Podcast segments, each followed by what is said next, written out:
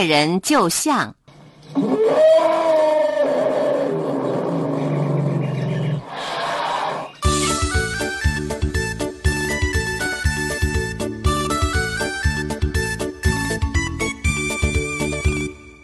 从前有一个好猎手，他的箭术非常好，可以说是百射百中。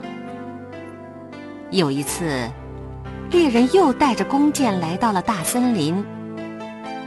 中午的时候，他躺在一块大石头旁睡着了。睡梦中，他感到有人在推他。睁开眼睛一看，吃了一惊，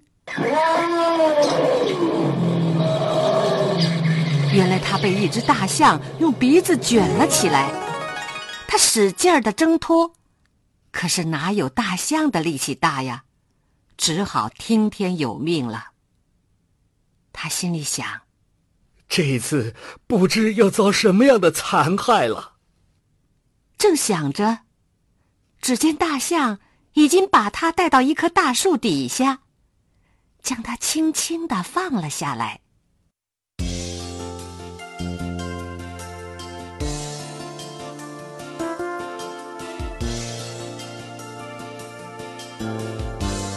这位领头的大象仰天长鸣，无数只大象纷纷向他靠拢。似乎并不像要伤害他的样子。猎人不解的看看这只象，又看看那只象，不知象要他做什么。忽然，领头的象趴在他的身边，眼睛看看树上，又看看他，这样反复几次，猎人似乎懂了，像是让他。爬上树去，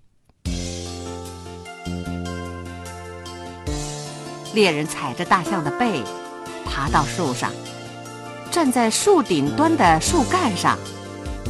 猎人仍不知道象要自己做什么。突然，远处一声狮子的吼叫声传来，所有的大象都吓得趴在地上。只见大象浑身发抖，用乞求的眼神望着树上的猎人。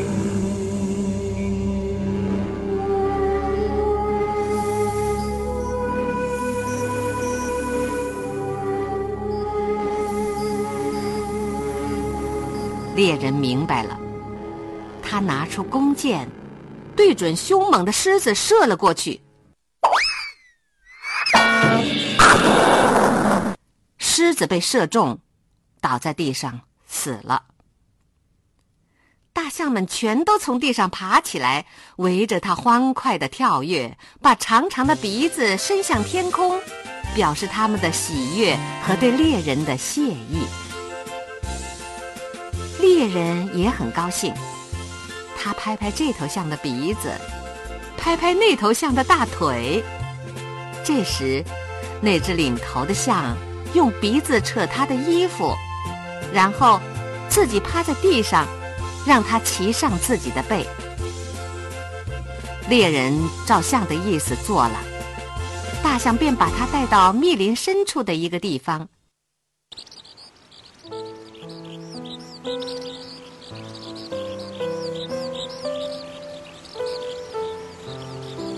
想用鼻子掘开厚厚的落叶。里面露出一个深坑，深坑里全是脱落的象牙。